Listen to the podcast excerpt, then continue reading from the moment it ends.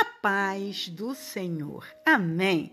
Eu sou a vossa irmã Maia e trago comigo mais uma devocional de hoje.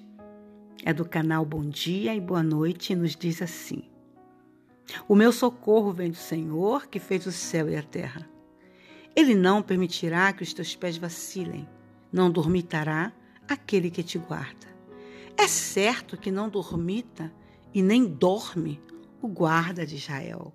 Salmos 121, do 1 ao 3. Neste texto, vemos que o salmista tomou uma decisão: confiar no Senhor como seu único socorro. Decisão? Exatamente. Pode não parecer, mas confiança não acontece espontaneamente. Ela é uma questão de escolha. Da mesma forma que, no nosso dia a dia, decidimos confiar em certas pessoas para lhes confidenciar algo mais sério, fazemos o mesmo com Deus. Nos entregamos a Ele por confiar.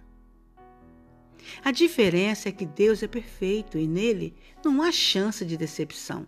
Ou seja, seu caráter é cheio de verdade, bondade, fidelidade e amor, sempre permanecem. Não existe falha alguma.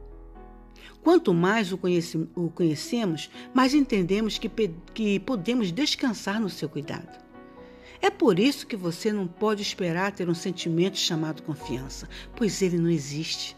Faça a decisão consciente de confiar em Deus, crendo que Ele dará uma solução para o seu problema. Não importa o que você enfrenta hoje, entregue-se ao favor e a misericórdia de Deus para com a sua vida. No meio da sua luta, vença o medo do fracasso e da derrota com a decisão de ficar com o que a palavra de Deus promete, pondo os olhos no seu Pai e não na ameaça que você enfrenta. É a escolha de crer e descansar em Deus e nas suas promessas que fará a diferença na virada da sua vida.